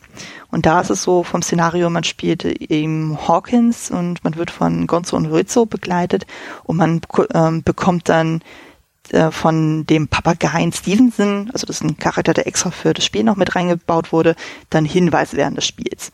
Ich habe sogar gesehen, man kann sich anscheinend so ein Let's Play bei YouTube reinziehen, wo jemand das mal durchgespielt hat. Es sieht eigentlich ganz hübsch aus, weil sie dann auch eben in so Mini-Videoclips dann auch eben die Muppet-Figuren eingebaut haben und ähm, ich glaube, die Schauspieler sind da auch teilweise nochmal extra dafür gekommen und haben Sachen eingesprochen. Fand ich auf jeden Fall sehr interessant. Wie gesagt, und für 90er Jahre sieht das gar nicht mal so schlecht aus. Ähm, Genau, und in der heutigen Rezension ist es so, dass der Film bei Letterbox eine Wertung von 3,4 von 5 Sternen hat und bei IMDb eine 7 von 10 Sternen. Also ziemlich guter Durchschnitt. Jo. Genau, dann kommen wir mal zum persönlichen Eindruck. Wie stehen wir denn zu dem Film generell? Ich habe ja schon bei dir rausgehört, so du magst den Film sehr. Ja, genau, ich liebe den nach wie vor sehr. Auch jetzt der Rewatch, den wir in Vorbereitung auf diese Sendung unternommen haben, war auch nochmal sehr schön. Das Problem ist so ein bisschen, dass es natürlich schwierig zu trennen ist, für mich zumindest, zwischen dem Eindruck, den der Film heute auf mich macht mhm. und den Erinnerungen in, an meine Kindheit. Ich habe ja schon gesagt, das ist ganz stark verwoben mit dieser Zeit für mich, mit dem Gefühl und ähm, ja, die, die, die, diesem, die, einfach eingebettet in meine Kindheitserinnerung. Hm. Und das ist so ein bisschen schwierig, weil man, auch wenn man sich den Film anschaut, was, was man, was ich dann nochmal gemerkt habe für mich, dass man natürlich, wenn man so einen Film schaut, die Magie der eigenen Kindheit nicht wiederbekommt. Ne? Das ist vorbei, für immer. Hm man ähm, diesen Film heute zu gucken, ist also so ein bisschen auch gleichzeitig so, als würde man Schatten nachjagen. Ne? Man, man hat immer das Gefühl, dass man die Essenz dessen, was einen begeistert hat, nicht mehr ganz in die Finger bekommt. Ne? Mhm. Es ist so ein bisschen, kennst du vielleicht diese Szene aus das letzte Einhorn, wo sie dem Skelett Wein geben? Mhm. Kennst du die, wo das ja, Skelett da, da sitzt und trinkt diesen Wein und freut sich ganz fürchterlich und dann fragen, fragen sie ihn, ja, warum freust du dich denn jetzt mit diesem Weinskelett? Du, du kannst überhaupt nichts mehr schmecken. Und das Skelett sagt, ja, ich kann das nicht mehr schmecken, aber ich erinnere mich, die Erinnerung, das ist es doch. Hm. Und das ist jetzt natürlich äh, für mich auch sozusagen schwierig zu trennen. Hm. Finde ich jetzt den Film toll, weil es ein toller Film ist. Also ja, sicherlich auch. Aber es ist ähm, diese emotionale Response, die ich da habe, nicht auch einfach geschuldet, ähm, ja, der, der, der schlicht und ergreifend der Nostalgie, der, der, der Nostalgie, die ich damit verbinde. Ne? Hm. Ja, also ich kann es etwa nachvollziehen, aber wie ich ja schon anfangs äh, erklärt hatte, so ähm, habe ich halt diesen Nostalgie-Faktor nicht. Also dadurch, dass ich mit dem Film so gar nicht aufgewachsen bin, fehlt natürlich für mich dann der Aspekt. Also bei mir war es dann eher mit der Weihnachtsgeschichte, mit dem ich auch tatsächlich eine etwas größere Verbindung noch habe. Also ich mag die Schatzinsel durchaus so, aber wenn ich den direkten Vergleich stelle eben zur Weihnachtsgeschichte, ähm, fällt der so ein bisschen runter, so weil der halt ähm, doch um ein vielfaches Slapstick-artiger ist, so als die Weihnachtsgeschichte. So gut, das bietet aber auch so das Genre für sich. Also gerade so Piratenfilme, die haben ja dann eher noch so einen Moment so des, äh, ja, mal ein bisschen ausbrechen wollen so, und dann mal ein bisschen, ja, alles von der humorvollen Seite zu sehen. Also gerade heutzutage Piratenfilme hat man das Gefühl, da wird viel mehr mit so einem Augenzwinkern noch drauf geguckt. Das ist dann nicht mehr so ganz so bierernst. Und ähm, ja, mir ist es halt aufgefallen jetzt bei dem Film, dass je häufiger man den anschaut, desto mehr Sachen fallen dann auf, wo man so denkt, so, wie funktioniert denn das bitte? Also allein zum Beispiel das Ende, äh, was wir auch erzählt hatten in der Inhaltsangabe, wie schafft Silver, der einbeinig ist, alleine volle Schatzkisten in ein Beiboot zu legen und selber dieses Beiboot runter zu hieven. So, das macht von denen keinen Sinn. Aber gut, man könnte auch sagen, ja gut, das ist ein Familienfilm, hier geht's nicht um Realität. Aber äh, wenn man dann mit so einem Erwachsenen... Das ist eine Klamotte. Ja, es ist, wenn man halt mit so einem Erwachsenenblick drauf guckt, ist das manchmal sehr schwer zu trennen. Also das ist das so mein Also ich bin jemand, der in, in solchen Fragen oft sehr kritisch ist. Mhm. Und muss ich sagen, habe ich für, für diesen Film meinen Disbelief komplett suspended. Das machen aber auch die, die Muppets. Mhm. Wenn du akzeptierst, dass, dass Gonzo und Fozzie da rumlaufen und vollwertige äh, Träger der Geschichte sind, dann kann Silver da auch Schatzkisten durch die Gegend tragen, ja Mai, dann ist jetzt auch egal. Aber gut, das ist halt mein, meine Vorstellung dann davon. Hm, das stimmt natürlich nicht so. Naja, ich meine, die geht es ja auch eh nicht so, dass ähm, du zum Beispiel mit der, äh, mit der Muppets Weihnachtsgeschichte keine emotionale Verbindung hast, weil du das wiederum aus deiner Kindheit nicht kennst. Also das ist dann quasi bei uns dann gegenläufig dann. Und wo du auch irgendwie, als das dann nochmal geschaut hast, dann auch dachtest so, ja, hm, weiß nicht so, also das ist ja auch, glaube ich, gemeint so bei den Songs und so. Das hat so ein bisschen sowas nach dem Motto reim dich oder ich fress dich Prinzip. Dann, ähm, ja, also von daher. Ja, genau. Muppets, die Weihnachtsgeschichte im direkten Ver Vergleich. Du hast recht, das ist sozusagen die diametral entgegengesetzte Erfahrung, habe ich erst durch dich quasi mal bewusst äh, angesehen. Hm. Und ähm, ich würde sagen, was dann sozusagen den, den Unterschied macht zwischen den, den beiden Filmen in der Qualität, ist am Ende des Tages wahrscheinlich der Soundtrack von Hans Zimmer. Hm. Wenn du die, diese, diese emotionale Verklärung vielleicht mal wegnimmst, dann bleibt am Ende einfach ein, ein lustiger Muppet-Film, mhm. ähm, der auch sicherlich in beiden Fällen nachdenkliche Aspekte hat, äh, der aber womöglich für einen Erwachsenen alleine aus sich heraus nicht tragfähig wäre. Mhm. Wäre da nicht bei Muppets die Schatzinsel der Soundtrack? Mhm. Und, na gut, ähm, auch, auch die Schatzinsel wie auch die Weihnachtsgeschichte werden natürlich getragen durch hervorragende menschliche Schauspieler. Mhm. Was, denke ich, bei beiden Filmen letztlich dazu führt, dass es überdurchschnittlich gute Filme sind. Ja. Ähm, ich glaube, da können wir auch direkt dann auch zur Analyse dann auch überleiten. So, also was mir halt auch extrem aufgefallen ist, ähm, auch jetzt hier bei der Schatzinsel, dass äh, einfach so dieses Zusammenspiel zwischen eben Menschen, und Muppets einfach so unglaublich harmonisch ist. Also du hast nie das Gefühl, so dass die Muppets dann irgendwie so äh, aus dem Raster irgendwie fallen oder die Menschen irgendwie aus dem Raster fallen. Das, man hat irgendwie das Gefühl, das ist so ineinander gewoben so und das fühlt sich einfach super organisch alles an. Und äh, gut, es kommt auch ein bisschen durch die ganzen Sets und so. Also du siehst einfach komplett, das ist alles gebaut worden. Du hast ganz viel dieses Mac-Painting und hast nicht dann gesehen, aber das nimmt man einfach so mit. Das ist einfach so diese 80er, 90er Jahre Nostalgie, so von wegen so, ja, das war einfach damals so, da hat man einfach alles gebaut. Und ich meine, gut, wenn man überlegt, so wie Muppets animiert werden, du kannst das, glaube ich, gar nicht anders machen. So, du musst es ja irgendwie alles relativ künstlich machen, weil relativ viel, ähm, dadurch, dass da die ähm, Puppeteers, also diejenigen, die die Muppets animieren, relativ viel auf dem Boden immer rumkräuchen und so und dann die Figuren animieren. Da musst du alles ja deutlich anders konstruieren und bauen dann so aber es ist trotzdem unglaublich charmant. Also Du hast absolut recht. Also handwerklich ist es natürlich phänomenal. Und die Immersion, die das erzeugt, ist auch nahezu perfekt. Also zu keinem Zeitpunkt stellt man in Frage, dass hier Menschen und, und Muppets als gleichberechtigte ähm, ja, Charaktere in dieser Geschichte agieren. Ne? Mhm. Anders als zum Beispiel in, in manchen Clips der Sesamstraße. Gerade wenn sie da irgendwelche Gastschauspieler haben, da sieht man das, dass die manchmal etwas gezwungen hinter so einer Balustrade stehen und versuchen mit dieser Puppe zu, zu interagieren. Mhm. Und das hast du halt in diesem Film überhaupt nicht. Sicherlich auch, weil es sehr starke Schauspieler sind. Und ähm, ja, das ähm, zu keinem Zeitpunkt stellt man das in Frage. Mhm. Das funktioniert ja. wunderbar. Ja, ich finde auch vor allem so äh, so Leute wie eben zum Beispiel Tim Curry sozusagen, da hat man das Gefühl, der ist einfach wie eine Muppet-Figur. Also er hat auch irgendwie in einem Interview auch gemeint so von wie so, naja, wenn du schon so krasse Figuren wie die Muppets dann hast und dann, dann musst du auch selber als Schauspieler auch super krass dann auch rüberkommen. Also dass du einfach so diese Albernheit auch in dich mit aufnimmst dann, und ich finde, er macht das auch so unglaublich gut. Also da hat er einfach, der hat schon so dieses diabolische Grinsen dann auch so und ähm, ich glaube, an dieser Stelle müssen wir auch mal einen Shoutout machen an den deutschen Synchronsprecher Thomas Fritsch, der dem einen sehr, sehr norddeutschen Akzent oder Dialekt dann auch äh, gelegt hat. Und ich habe den Film ja gestern auch noch mal im O-Ton geguckt und so sehr ich auch äh, Tim Currys Stimme auch mag, aber gerade so diese deutsche Synchro gibt den Ganzen noch mal so ein bisschen mehr Wumms. Weißt du, wie ich es meine? Auf jeden Fall. Nee, ich würde dazu stimmen. Ähm, die Synchro von Thomas Fritsch gibt noch mal eine neue Stufe der Qualität dazu. Ne? Also Tim Curry, du hast es angesprochen, der äh, betreibt hier massives Overacting und ähm, das macht er ganz bewusst und das macht er auch on point. Also wenn Silver lacht, dann äh, wirft er nicht einfach nur den Kopf in den Nacken, sondern er rollt ihn geradezu in den Nacken, lacht hm. und geht dann mit dem Körper so ein bisschen vor, dass er seinen Kopf hinter sich herzieht.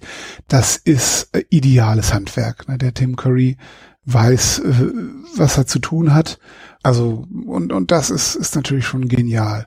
Und wenn da mit der Synchro dieser, ich, ich denke, es ist so ein Hamburger oder ja generell norddeutscher Akzent dazu kommt und er dann so ein bisschen Norddeutsch spricht, ne, dann, dann passt sich das so gut ein in diese Piratenatmosphäre. Hm. Das wirkt unglaublich dicht. Und ich glaube, gerade für Kinder ist das toll, die natürlich noch mal weniger dazu neigen, ähm, das zu rationalisieren und die äh, können sich also ganz ähm, dem, dem hingeben, dass hier jedes Puzzleteil sehr gut gesetzt ineinander greift. Hm. Ja, also dieses Overacting, was ich, wo ich das auch super, super schön fand, ist ja dann die Szene, wo ja dann die Piraten dann eben schon auf der Insel dann sind und Jim Hawkins ja bei ihnen ist als äh, Geisel und äh, ja, äh, Silver ja dann tatsächlich als Captain da auch dann tatsächlich auftritt und wo sie ja dann diese riesige Musical-Nummer dann haben, so die du auch sehr gerne zitierst. Und äh, allein so diese Einfälle. jetzt nicht. Genau, jetzt nicht. allein so diese Momente von wegen so, ja, und dann singen sie so, also von wegen so, ja, wie ist es denn, ein professioneller Pirat zu sein? Und dann einfach so diese Einwürfe von äh, Silver, dann kommt so von wegen so, ja, zeig doch mal, dass ihr gut geübt habt. Und dann so, okay, hier, hebt mich mal hoch, denkt daran, das ist meine einzige Nummer in dieser ganzen Geschichte. Also da haben wir auch ganz viel, was ja auch ganz typisch ist für die Muppets, äh, dieses Durchbrechen der vierten Wand. Also ähm, auf der einen Seite bleibt man ja dann der Geschichte relativ treu, aber gleichzeitig kommen da immer so Momente rein, wo du ganz genau weißt, okay, da wird jetzt äh, sehr bewusst mit dem Element gespielt, so, okay, wir wissen total, dass wir gerade in einem Filmszenario sind oder dass wir gerade dann nur Figuren mimen. Eine andere Szene, in der das sehr schön zum Tragen kommt, ist ähm, in dem Moment, nachdem Silver Jim zur Flucht verholfen hat äh, bei dieser Schatzsuche, und die enttäuschten Piraten sich nun also dann gegen Silver wenden, der sie ja gerade noch bedroht hat. Mhm. Da fesseln sie also und beschließen jetzt, dass sie ähm, stattdessen äh, Silver umbringen wollen. Sie äh, überstellen ihm ein, ein Todesurteil in Form dieses berühmten schwarzen Fleckes. Und äh, Silver ist jetzt also gefesselt und gebunden und hat sein eigenes Todesurteil in der Hand. Und aus dieser Szene heraus ähm, entwickelt er dann, erhält er einen Monolog, über, der ist relativ kurz, ich glaube, der dauert keine zwei Minuten in Summe und der endet damit, dass die ganzen Piraten ihm die Füße küssen ja, und ihn als Anführer hochleben lassen. Ne? Mhm. Und ähm, das hat jetzt vielleicht nicht so die ganz große Dramatik, weil es offensichtlich immer noch alles fürchterlich albern ist, aber es zeigt halt nochmal die geballte Bandbreite dieses Overactings. Er rollt dann mit den Augen, guckt zum Himmel und ruft sowas wie, oh, ihr Unwürdigen, wie könnt ihr es wagen?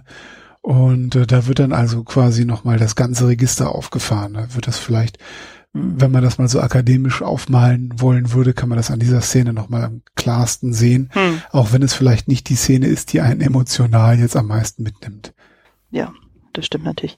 Ähm, genau, ich würde nochmal auf diese Geschichte mit dem Durchbrechen der vierten Wand noch ähm, weiter bleiben. Das ist ja schon allein direkt so ganz am Anfang, wo ja dann Billy Bones ja dann in diesem Gasthaus ja dann stirbt. Der ist ja dann eben kurz bevor er dann die Piraten dort äh, einmarschieren, ja dann von dem äh, blinden Pew dann irgendwie heimgesucht worden oder heimgesucht, also ähm, wurde er dann gefunden und der hat, äh, da kriegen wir das erstmal ja Kontakt mit diesem berühmten schwarzen Fleck ja dann.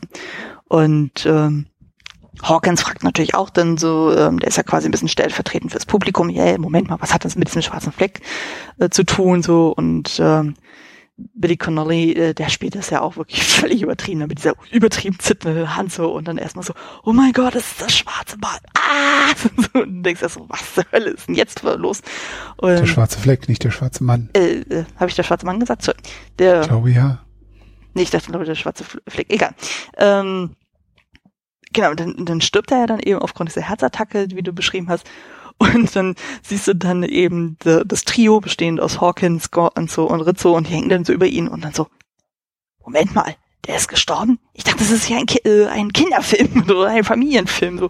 Also du hast ja schon die erste Leiche. Ich denke, das soll ein Film für Kinder werden. ja, genau. Also solche Sachen. Oder äh, noch krasser ist es ja dann später dann, als dann eben das Trio dann auf das Schiff dann kommt so und Rizzo, der ja so ein bisschen so der äh, ja so der Vernünftige dann ist, der dann der Meinung ist dann so, ja, für den Fall, dass das mit dem Schatz überhaupt nichts wird, so ich versuche auf eine andere Weise Profit zu schlagen und dann macht er dann auf einmal so eine Karibik-Touristen Aktion dann für andere Landratten dann irgendwie auf.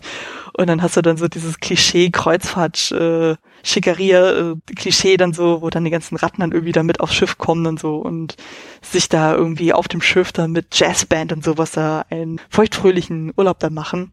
Und da du Genau, also während der ganze Film läuft, ab diesem Zeitpunkt, ähm, gibt es immer wieder so kleine Szenen oder auch am Bildrand, wird gezeigt, wie, wie Ratten eine Karibik-Kreuzfahrt genießen. Genau, und ähm, am extremsten ist es ja dann, wo sie dann auf der Insel dann sind und äh, bei dem sogenannten Stell dich ein, was du beschrieben hast zwischen Kermit und Miss Piggy, da sieht man auf einmal im Vordergrund äh, dann ähm, so eine Touristenführerin Ratte, dann sie mit einem ganzen Pulk von Ratten da langkommt und dann so, ja, und hier zu unserer Linken sehen Sie das Set von Muppets die Schatzinsel. Ah!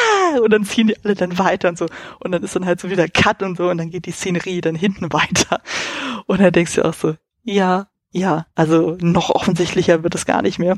Also, und da merkst du ja auch einfach diese unglaublich vielen modernen Anspielungen. Also wir haben dann zum Beispiel, als es dann um Polly den Hummer dann geht, also quasi der dann das Maskottchen von Silver dann ist so und Gonzo dann fragt so, Moment mal, normalerweise sind es doch sprechende Papageien. Und dann macht dann Polly irgendwie äh, so einen Witz von mir so, ja, hä, wie sprechende Papageien, was kommt denn als nächstes? Singende, sprechende äh, Mäuse, die einen eigenen Vergnügungspark haben. Also da hast du auch immer diese modernen ähm, Anspielungen dann oder auch Gonzo sagt dann später mal irgendwas über das Thema Basketball und Miss Piggy sagt irgendwas über einen Shopping-Kanal. Also da hast du auch ganz, ganz viel. Also ich habe auch Kritiken gelesen, die auch meinten, naja, das äh, finden sie dann eher störend, weil das dann irgendwie nicht so richtig reinpasst dann zu vom Humor her, aber gerade das mit den Ratten finde ich eigentlich schon ziemlich witzig, weil das das Ganze nochmal so ein bisschen, ja, bisschen auflockert, das dann nicht ganz so schwer, dramatisch, episch, dann so wie das so ein klassischer Piratenfilm dann ist. Also gerade bei der Geschichte auch. Ja, aber gerade so Referenzen an, an Basketball und Shoppingkanal sind schon also sehr amerikanischer Humor hm. der 90er Jahre. Also das ist auch ganz klar in der Zeit verwurzelt. Ja.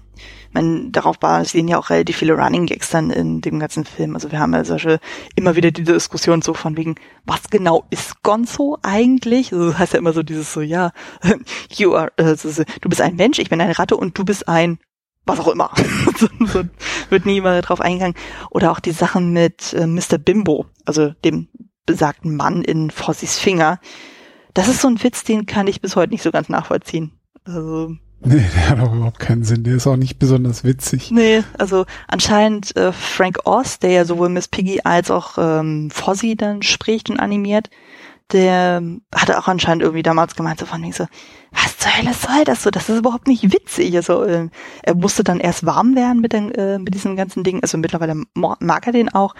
Aber für mich macht das eigentlich keinen Sinn. Also ich hatte irgendwo was gehört oder gesehen in der Review, wo auch irgendwie gesagt wurde, naja, die Figur von Fozzie ist ja eigentlich eher so ausgelegt von wegen, er möchte einfach gerne irgendwie komödiantisch sein, aber dass er hier als nicht unbedingt die hellste Kerze auf der Torte dann äh, inszeniert wird, ist anscheinend schon sehr hart an der Grenze. Also alle anderen Muppet-Figuren, habe ich den Eindruck, sind ja eigentlich sehr charaktertypisch. Also du hast dann eben Kermit, der eigentlich immer versucht, die Ruhe selbst zu bleiben, aber dann doch seine Ausraster hat.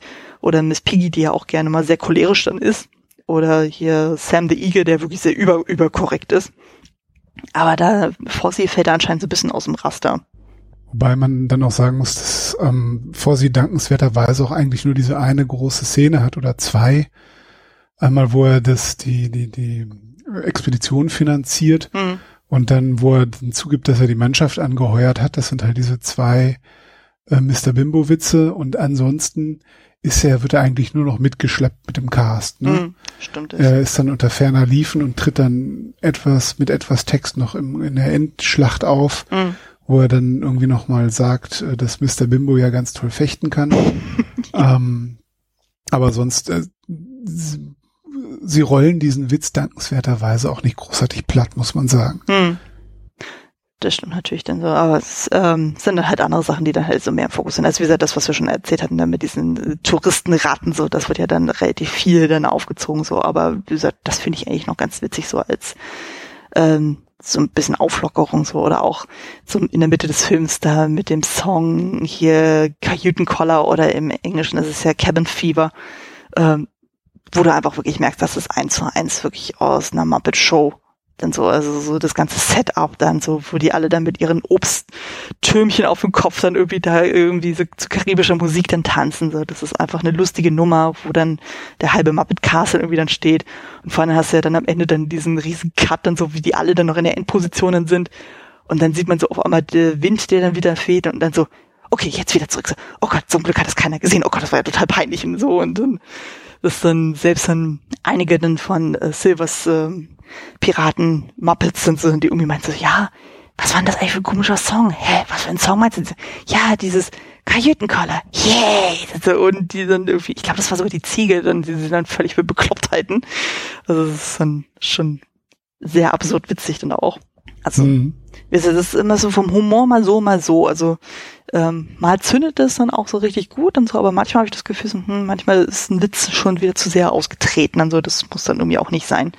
Und ähm, ja, manche Sachen. Wobei sich die, die Waage hält. Also ja, nicht alle Witze zünden, aber es gibt auch Filme, wo das so richtig schmerzhaft bis cringy wird, mhm.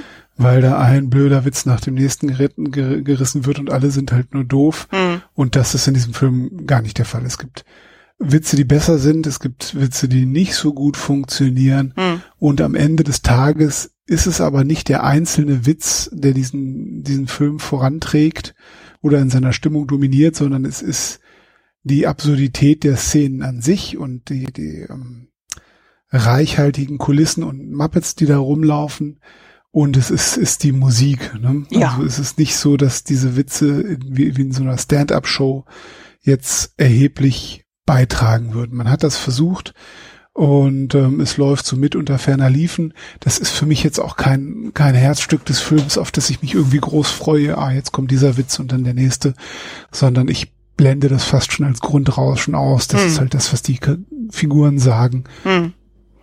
Ja, ich glaube, auf das Musik, äh, Thema Musik können wir auch nochmal so ein bisschen eingehen. Also da finde ich es eigentlich auch ganz schön, also dass man so ähm, auf der einen Seite diese wirklich sehr klassische Abenteuerfilmmusik, dann halt also dieses epische mit vielen Bläsern und so, also gerade so diese Opening-Nummer oder das Theme auch überhaupt so, das ist wirklich, das äh, animiert dann einfach einen auch wirklich so von wie so, oh Mensch, wir stürzen uns jetzt ins Abenteuer, wir stechen in See und so, also ähm, tolle Piratenmusik. Tolle Piratenmusik. Ganz zeitlos einfach funktioniert für jedes Piratenstück. Ja, und äh, wie gesagt, Hans Zimmer hat das ja gemacht, der hat ja auch später dann Fluch der Karibik 2 bis 4 ja auch komponiert.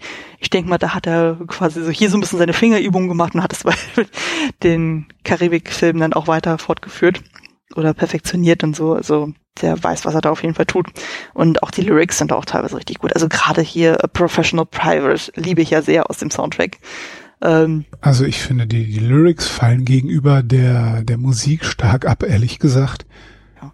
Nee, aber gerade so bei Professional Pirates, da habe ich das Gefühl, da ist eigentlich so mit am meisten so die Ironie und gerade das Spiel von äh, Tim Curry, der sich da auch überhaupt nicht ernst nimmt, finde ich einfach sehr, sehr schön. Aber so Songs wie zum Beispiel äh, das, die Ballade, die dann Kermit und Piggy singen, so, das ist schon sehr anstrengend zuzuhören. Also ja, dieses Lied ist echt, das fällt stark ab. Das ist scheiße auf gut Deutsch. also es liegt auch vielleicht daran, dass die die Stimmen von Kermit und ähm, Miss Piggy die sich nicht so richtig für ein romantisches großes Liebesarienlied eignen. Am Ende des Tages kannst du nichts machen. Ja, ja. also gerade bei Miss Piggy, du diese immer, äh, diese sehr schrille, diese Ii dann hast und das ist ähm, sehr, sehr anstrengend zu hören. Also ich finde sowieso äh, Miss Piggy als Figur, äh, man mag mich dafür steinigen, aber ich finde sie teilweise sehr, sehr anstrengend. Also sie zählt nicht zu meinen Lieblingsfiguren. Weil gut, das sagt jetzt diejenige. Ja, gut, das sagt diejenige, die Bika total mag, obwohl er eigentlich auch eine sehr schräge Stimme hatte, aber es ist dann ähm, eher eine dezentere Figur. Aber Miss Piggy ist ja doch teilweise sehr, sehr cholerisch und das äh, fällt mir schwer. Der Witz. Ja, ja, ich weiß, das ist der Witz und so, aber es ist, fällt mir da ein bisschen schwer. Und ähm, gut, das war äh, das ist auch die Frage, so wie man sie dann in diese Geschichte eingebaut hat, weil ähm, wie wir glaube ich schon erwähnt hatten, so äh, eigentlich ist ja die Figur, die sie spielt, ein Mann und da ist es glaube ich ein ehemaliges Crewmitglied von demjenigen, der den Schatz ursprünglich mal vergraben hatte. Und äh, also sprich eine männliche Figur, aber irgendwie muss man ja sie anscheinend reinbauen, weil ein Film ohne Miss Piggy geht nicht wenn man dann mhm. die Muppets erzählt, was ja auch irgendwie Sinn macht und so und ja, inwieweit die Love Story Sinn macht oder nicht, so kann man sich drum streiten, so, aber äh, ist ja auch ein bisschen schräg dann so vom Witz her, so dieses so, ja, äh, hätte Kermit äh, sie nicht am Altar stehen lassen, hätte sie sich nicht auf mindestens drei verschiedene Piraten eingelassen. Denke mir aus, mh, hm, vor allem, weil Kermit sie anscheinend dafür auch so ein bisschen verurteilt, wo ich auch so denke, du Honk, du bist selbst schuld, wenn deine Liebste da stehen lässt. Mit Zitat so kalte Füße kriegen, wo man auch denkt so, ja, als Frosch sollte er das eigentlich gewohnt sein. Aber gut, das ist metaphorisch gedacht. Ähm, ja, aber das, äh, ich denke mal, jeder hat da so seine Lieblingsfiguren, so wo er sagt, okay, mit denen geht er mehr mit oder mit denen äh, mehr dann. Ähm, ich glaube, was man auch mal besprechen könnte, sind ja die Ureinwohner. Ähm, wo man sich auch fragt, so, naja, ist das so ein Element, was man heute so noch erzählen würde? Ich glaube nämlich nicht, ne? Also das ist ja doch sehr, ja, bisschen schon wieder cringy dann, also gerade so mit dieser sehr abgehackten Sprache, die sie dann sprechen, so und dieses Klischeebild von Ureinwohnern, was da vermittelt wird. Ich meine, klar, das Ganze ist eine klamaukige Geschichte, aber ich finde, es hat so ein bisschen so ein Geschmäckle. Oder wie siehst du das? Puh, muss ich sagen, ich klar, es ist erstmal keine besonders sensible Darstellung von Ureinwohnern, das ist ganz klar. Ich würde deshalb noch nicht sagen, dass es heute nicht mehr so gemacht würde. Da wird auch heute noch manchmal ordentlich daneben gegriffen. Das stimmt auch wieder. Ähm, ja, gleichzeitig bin ich auch nicht sicher, ob es wirklich bösartig genug ist, um irgendjemanden ernsthaft zu beleidigen. Mhm. Ja, Mai, das, das sind halt Wildschweine, mhm. weil Miss Piggy auch ein Schwein ist macht es Sinn, dass, dass die, die, dieser Stamm, dem sie davor steht, auch Schweine sind. Und weil das Wilde sind, so gesehen natürlich schon kulturell unsensibel, mhm. sind es halt in dem Film Wildschweine. Ja, ähm, muss ich sagen, bin ich vielleicht auch nicht der Richtige, um das zu beurteilen. Mhm. Habe ich weder den kulturellen Hintergrund noch die soziologische Ausbildung für. Mhm. Aber dir ist es auch als Punkt aufgefallen, so von wegen so, mh, als Kind sieht man da noch mal ein bisschen anders halt drauf als dann heutzutage als Erwachsener, man, wo man sich ein bisschen mehr ähm, auf solche Themen dann auch oder wo man sich, äh, wo man einfach ein bisschen sensibler wird für gewisse Thematiken und Darstellungen, die man als Kind vielleicht nicht so hinterfragt hat. Ja, es ist sicherlich ähm, so eine Darstellungsart, die ganz typisch ist und zurückweist auf eigentlich die ganze populärgeschichtliche Darstellung von, von ähm, Urvölkern oder, oder Natives und äh, ist in dieser Traditionslinie natürlich erstmal grundsätzlich falsch. Hm. Das kann man so festhalten. Wie gesagt, möglicherweise ist es nicht wirklich eine großartig beschädigende Geschichte, weil es ja flacher Klamauk ist grundsätzlich hm. wenig bösartig, aber das müssen müssen andere diskutieren, wenn das wirklich jemand auf sich nehmen möchte, das anhand von Muppets die Schatzinsel durchzudeklinieren. Hm. Falls ihr irgendjemand, äh, falls jemand hier zuhört und da irgendwie eine konkrete Meinung dazu hat, könnt ihr es gerne in die Kommentare reinschreiben. Da, ähm, das könnte auf jeden Fall helfen und so.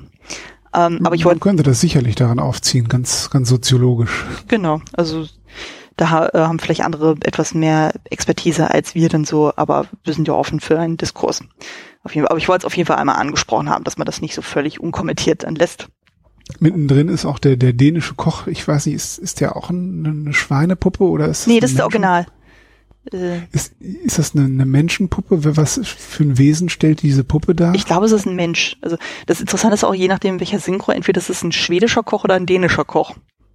Na jedenfalls, dadurch, dass er halt auch rosa Haut hat und so ein bisschen verkniffenes Gesicht, sieht er nicht ganz so unterschiedlich aus wie diese, diese Schweine und macht sich also dann ähm, quasi parallel auch noch ähm, machen sie sich auch noch über Skandinavier lustig sozusagen. Da, da steckt bestimmt ganz viel zu zum zum Unpacken drin. Ja, vor allem das Schöne ist auch, just in der Szene dann auch so, dreht sich ja dann das Gemüse einmal um, oder ist ja auch so dann so wie so Puppen da animiert und dann heißt es auch so, ja, das war jetzt die einzige Gelegenheit, uns, uns irgendwo in diesen Film einzubauen und so. Dann ich so, ja, ja, also ich wüsste auch nicht, wo man den Chef hätte noch einbauen können. Vielleicht ganz am Anfang im Wirtshaus, aber da wird ja auch eher nicht gekocht, sondern dann eben rum ausgeschenkt. Von daher hätte es da, glaube ich, auch nicht so richtig reingepasst. Ähm, Na gut, ich würde dann nochmal auf die Frage, worum geht's zurückkommen. ja, genau. genau. Worum geht's denn wirklich? Ähm, was sind denn für dich denn so inhaltliche Geschichten sozusagen, die dir in dem Film besonders aufgefallen sind? Die verhandelt ja, ich, werden? ich sehe da eigentlich äh, drei Layers. Ich möchte das auch nicht überinterpretieren. Aber auf der Oberfläche ist der Film natürlich wie die Romanvorlage auch ein Coming-of-Age-Film. Mhm. Ja? Jim Hawkins sucht seinen Platz im Leben, verspricht sich am Anfang mehr vom Leben als, als das, was er hat in dieser Würzstube, wo er da ausschenken muss und er verarbeitet auch den Verlust seines Vaters vor allen Dingen. Ne? Und im Lauf des Films übernimmt er Verantwortung und ähm, ja, wächst, wächst auch an der Auseinandersetzung mit Silver. Das ist sozusagen die Oberfläche. Nochmal darüber, also noch oberflächlicher, ist der Film einfach richtig großer, grandioser Quatsch. Das ist mhm. kompletter Unsinn. Mhm. Und ähm, dann habe ich aber noch so einen dritten Punkt, wenn man mal von der inhaltlichen Ebene einen Schritt zurückgeht. Auf die Metaebene, dann finde ich, ist dieser Film als solcher auch noch ein, ein Lehrstück über Charisma. Das ist ja auch in der Vorlage schon angelegt, dass ähm, John Silver seine Verbrechen ermöglicht werden durch sein Charisma in erster Linie. Mhm. Dadurch, dass er es immer wieder schafft, Menschen zu überzeugen, ja, ihn als Anführer oder als Freund zu akzeptieren. Mhm. Und dass ähm, Tim Curry das auch umsetzen kann in einem Film mit, mit Muppets drin, mit Puppen, die rumlaufen und sich mit anderen Puppen bewerfen, das ist, finde ich, nochmal ein schöner Metakommentar, ne? Hm. Denn dieser Aspekt von Silver kommt in dem Film dank des hervorragenden Schauspiels von Tim Curry immer noch gut rüber. Hm. Ne, denn Silver freundet sich mit Jim Hawkins an und sie haben dann auch Szenen, die sind auch so ein bisschen fast wie, wie rausgelöst. Gibt es eine Szene, wo sie an, auf diesem Ausguck stehen am Schiff und über ihre, ja, Beziehungen zu ihren Vätern sprechen. Hm. Und da sind dann auch keine Muppets im Bild, sondern es sind nur die beiden menschlichen Schauspieler. Und diese Szene ist, ist ernst im Ton mhm. und in der Musik und funktioniert als ernste Szene. Und ähm, also das kurz nachdem vorher Leute mit Obst auf dem Kopf vom, vom Kajütenfieber gesungen haben. Das ist eine Leistung, da wie mit so einem Schalter umzu, switchen. Ne? Ich hatte das auch erzählt, später überzeugt Silver einen mordlüsternden Piratenmob innerhalb von zwei Minuten davon, dass er jetzt nicht Ziel ihres Zorns, sondern ihr Anführer und ihr Heilsbringer ist. Hm. Ähm, er hat es geschafft, äh, sich, dass sich Miss Piggy in ihn verliebt. Also was sich wie eine rote Linie durchzieht, ist die Verführbarkeit von Menschen oder die Verwundbarkeit von Menschen gegenüber einer einzigen charismatischen Anführerfigur. Hm. Ja, stimmt. Ich hatte das unter einem anderen Aspekt dann gesehen. Also, ähm, aber das, was du sagst, stimmt auch auf jeden Fall. Ich hatte dann irgendwie auch so dieses Thema Kameradschaft und aber auch Verrat dann auch ganz viel gesehen. So auf der, das ist dann ein unglaublich fragiles Konstrukt. Dann so, dass du, auf der einen Seite hast du dann diese sehr geschlossene Mannschaft und so, wo es dann auch zum Beispiel bei den Piraten geht, dann heißt von wegen so, ja, wir sind alles Brüder und mm, aber dann muss nur so eine Sache irgendwie schief gehen und dann heißt es auf einmal dann so, oh nee, jetzt bricht alles irgendwie dann zusammen. Und in dem Falle ist dann halt äh, Silver derjenige, der das dann ausbaden muss dann so und der kriegt ja auch eben den schwarzen Fleck dann zugesteckt und wo Silver ja dann auch irgendwie sagt so, ihr wagt es auf ein Stück Bibel, diesen Fleck mir zu geben dann so und ähm, ja, aber er hält das alles zusammen. Ja, ne? ja. Diese diese ganze Kameradschaft, das ist ganz schön, wenn das Wetter gut ist sozusagen und auch ganz angenehm. Aber das ist halt ein Haufen von Halsabschneidern und das einzige, was, was diesen Mob zu einer effektiven Waffe macht, ist das Charisma Silvers. Ne? Aber mhm. du hast recht. Ähm, die, die Suche nach Kameradschaft und Gemeinschaft innerhalb dieser Mannschaft ist, ist auch ein wichtiges Thema und auch für Kinder natürlich sehr interessant dann in so einem Film zu sehen. Hm. Oder auch so das Thema Familie. Das wird ganz häufig über das Thema Familie auch gesprochen. Schon direkt am Anfang, wo wir dieses Trio haben, so von wegen so, ja, wo Hawkins ja auch sagt, so von wegen, ja, ich bin noch weise. Und Gonzo und Rizzo sagen so, ja, Mensch, hier doch, wir sind doch deine Familie. Und Hawkins auch so sagt, naja, aber wir sehen uns jetzt auch nicht wirklich ähnlich, dann so, was ja auch stimmt dann, aber trotzdem sind sie ja eine Familie. Und ähm, ganz am Ende, wo es ja dann diesen riesigen Kampf dann gibt, so, das ist dann auch sehr schön vom Kostüm her dargestellt, wo die dann alle dann mit diesen Schwertern und Degen dann kämpfen und am Ende haben alle äh, dann auf der guten Seite dann nur noch so ein weißes Hemd dann an. Also selbst Miss Piggy dann so und stehen alle mit ihren Säbeln dann so vor Silver dann. Also es sind glaube ich mindestens zehn Leute um ihn herum so. Und er der Einzige dann noch in diesem rot-schwarzen Kostüm dann, wo du auch so wieder diese Einheit hast, diese Familie. Und Silver adressiert das ja auch an Hawkins von wegen so hier, ich sehe schon deine Familie, hält da irgendwie zusammen so gegen ihn als den Bösewicht. Und äh, das fand ich auch als Bild dann einfach unglaublich stark. Und das zeigt auch mhm. irgendwie so, okay, man muss ja nicht mal blutsverwandt äh, sein, um trotzdem irgendwie eine Familie zu äh, bilden und so. Und das ist eigentlich auch ganz schön. Also, wie du auch sagst, für Kinder ist es ja auch unglaublich wichtig. Mm, ja. Das ist ein wirklich guter Punkt. Das hast du sehr gut rausgearbeitet. Das war Dankeschön. mir gar nicht so präsent. Das ist mir jetzt auch beim Rewatch erst auch wieder so bewusster aufgefallen, wo ich dann dachte, das, das wird aber sehr, sehr häufig thematisiert. Aber ja, das. Ja, aber das wird richtig, richtig auf, aufgebaut, wie, wie Jim über den Film hinaus quasi ja in diese Muppet-Familien nicht nur aufgenommen wird, sondern sie auch maßgeblich mit aufbaut. Hm. Ich wollte sagen, also gerade gegen Ende, wo es ja dann zum, zum Showdown geht, wo ja auch viel dann auf ihn ja auch zurückgewiesen von wegen so, okay, was machen wir denn jetzt? Also wo es dann zum Beispiel darum ging, das Schiff wieder zurück zu erobern. Da ist ja, glaube ich, ja, das Hawkins. ist ja ganz, ganz toll für Kinder, ne? Einfach dieser Kindheitstraum, dass Hawkins dann, der, der Junge, der ja quasi der Avatar der, der Kinder ist, die diesen Film gucken, der ist dann derjenige, der, der, der Anführercharakter eigentlich ist, ne? Hm. Auf den sich alles fokussiert und auf den alle hören und er ist umgeben von, von seinen Freunden und erlebt da Abenteuer, ne? Also das ist schon auch so ein bisschen so ein Kindheitstraum, der hier sehr effektiv in schönen Bildern äh, verarbeitet wird. Hm. Ja. Was ich auch irgendwie sehr charmant fand, war dann auch dieses ähm, Thema Aberglaube. Das ist ja anscheinend auch so ein Klischee so bei Piratengeschichten, so dass dann ganz viel dann auch auf das Thema ähm, von Totenheim gesucht werden, dann irgendwie auch äh, zurückgegriffen wird. Also das ist das, was ich auch meinte mit dem Verraten, so, dass dann einfach sehr schnell, sobald dann irgendeiner dann denkt so, um Gottes Willen, wir werden jetzt von dem und dem dann irgendwie heimgesucht, dass sofort wieder diese Gemeinschaft wieder aufbricht und so von wegen so, okay, äh, jeder ist sich selbst der Nächste.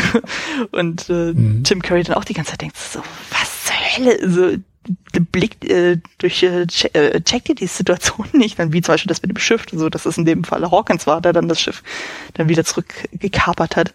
Und wo dann auch allein so, so alberne Szenen, wie zum Beispiel dann Mr. Arrows, also halt Sam the Eagle, der ja dann zwischenzeitlich für tot gehalten wird, so wie er dann in Maskerade dann so sich als Geist dann irgendwie dann so aufs Schiff schleicht und so und dann einfach nur mit so bisschen Schminke und ganz viel Algen auf dem Kopf dann so, so sich nach oben dann bewegt und so und dann einfach nur einmal Bu sagen muss und dann sind sofort alle total panisch. Also da weiß ich jetzt nicht, wie die Lore dann ist und so, wie weit das dann typisch ist so bei Piratengeschichten, aber ich glaube, das ist, ist häufig ein Thema, das dann ich glaube auch, das war ähm, in gewisser Weise auch schon in der Buchvorlage hm. thematisiert worden, dass es Aberglauben da gibt, wenn auch natürlich jetzt nicht in, in dieser Slapstick-Manier. Hm. Aber das ist auf jeden Fall ein, ein Topos, den man öfters zu sehen bekommt und der auch verschiedenen Filmemachern und Geschichtenerzählern äh, immer erstaunlich wichtig zu sein scheint. Hm. Ja, anscheinend dann so. Ähm, ein Punkt wollte ich, glaube ich, noch ansprechen, das fand ich auch sehr spannend, ähm, ist zum Beispiel auch dieser Kontrast dann zum Beispiel zwischen Gonzo und Rizzo. Also das hat man ja häufiger so, dass anscheinend die immer so als Duo irgendwie auftreten und dass man immer so, so zwei Seiten eine Medaille dann irgendwie mal hat. Also du hast dann immer Gonzo, der so ein bisschen auf der Seite von Hawkins ist, im Sinne von so, ja, ins Abenteuer stützen und äh, denn am besten so mit dem Kopf durch die Wand dann gehen möchte, so und Rizzo ist immer total das Gegenteil. Der immer sagt so, ah oh nee, mir reicht das einfach nur, wenn ich irgendwie eine gute Mahlzeit essen kann und immer so auf Sicherheit bedacht und so ist dann so, aber es wird nie wertend irgendwie gezeigt. Also ich habe das Gefühl, okay, beide Seiten haben irgendwie ihre Berechtigung und dann gibt's irgendwie mal eher die Seite und gibt's dann mehr die Seite. Das fand ich auch ganz Muss ich jetzt Rizzo verteidigen, als Jim entführt wird? Äh, ist Rizzo sofort dabei, auf diese Himmelfahrtskommando-Rettungsaktion zu gehen mit äh, Gonzo und Kermit. Stimmt, stimmt, du hast recht. Ja, also klar, Rizzo ist derjenige, der am liebsten nur rumliegt und frisst und auch der auch ganz klar feige ist. Aber Rizzo ist auch einer von zwei Leuten, die versucht, diesen Piratenangriff im Admiral Benbows abzuwehren, hm. indem er da versucht, diese Flinte zu laden, was natürlich an seiner und Gonzos völliger Inkompetenz scheitert, sehr zur allgemeinen Belustigung des Publikums. Und ähm, genau, er sagt auch sofort, als Kermit sagt, er geht jetzt Jim holen, sagt, sagt Rizzo auch, glaube ich, direkt dazu, naja, wir sind doch eine Familie, wir sind dabei. Hm. Ja gut, dann in dem Moment äh, ist natürlich auch wieder ein schöner Aspekt, so von wegen so, ja, Sicherheitsdenken schön und gut, so, aber wenn es um das Wesentliche geht, so dann ähm, stürzen wir uns auch entsprechend ins Abenteuer. Also in dem Fall, dass dann halt dann die Priorität dann auch gesetzt wird im Sinne von, okay, ähm, ja, ich lasse jetzt mal die ganze Sicherheit beiseite sozusagen, aber wenn es halt ums das Wesentliche geht, in dem Falle Hawkins zu retten, dann machen wir das auch. Und das ist ja auch wichtig, sowas dann auch Kindern und generell Leuten auch zu vermitteln, so von wegen so, okay, es gibt so gewisse Prinzipien, die haben etwas höhere Prioritäten als andere. Und gerade wenn es dann um Leben und Tod geht, dann erst recht dann. Dann auch durchaus wichtig. Muss mal aufpassen, dass ich Jim Hawkins nicht mit Stephen Hawking verwechsel hier. auch bisher machst du das gut. Also von daher passt das eigentlich ganz gut. Ähm, ist dann die Frage, hast du da noch irgendwelche Punkte, die du ansprechen wollen würdest? Weil ich habe, glaube ich, eigentlich soweit alles durch. Nein, also ich denke, man sollte dem Film auch keine Tiefe andichten, die er nicht haben möchte. Der Film unterhält, der Film ähm, schafft es erstaunlich gut, auch einige ernste Momente einzubringen, so dass man eine emotionale Bindung einfach auch ein bisschen hat, dass es halt nicht nur Fast Food ist sozusagen, nicht nur Farben und bunt und ähm, viel mehr braucht dieser Film auch nicht zu sein, meiner Meinung nach. Ja, denke auch dann so. Das, ähm, damit können wir auch eigentlich ganz gut ins Fazit übergehen. Ähm, würdest du sagen, der Film ist es wert, geschaut zu werden und ähm, wem würden wir den Film empfehlen? Ich finde das absolut allein wegen der Musik von Hans Zimmer. Also äh, wer Hans Zimmer Fan ist, sowieso sollte sich diesen Film anschauen. Wer gute Musik oder Filmmusicals mag, das ist ja heiß debattiert, ob Singen in Filmen wirklich gut ist, aber ich bin ein großer Freund davon. Und dann ist dieser Film ganz vorne auf der Liste. Es ist in erster Linie ein toller Kinderfilm, so wie er ja auch gedacht ist. Also kann man ihn eigentlich ähm, allen Kindern, die entsprechend das Alter erreicht haben, gut zeigen. Und ansonsten Leute, die einfach Quatsch und Abenteuerfilme gut leiden können, die leichte Unterhaltung gerne mitnehmen. Menschen, die vielleicht auch ein Herz haben für so handgemachte Effekte, und also für diese Menschen ist dieser Film und die werden den, glaube ich, auch einfach lieben, auch heute noch. Mhm. Ja, also ich denke auch, also man kann das auf jeden Fall machen.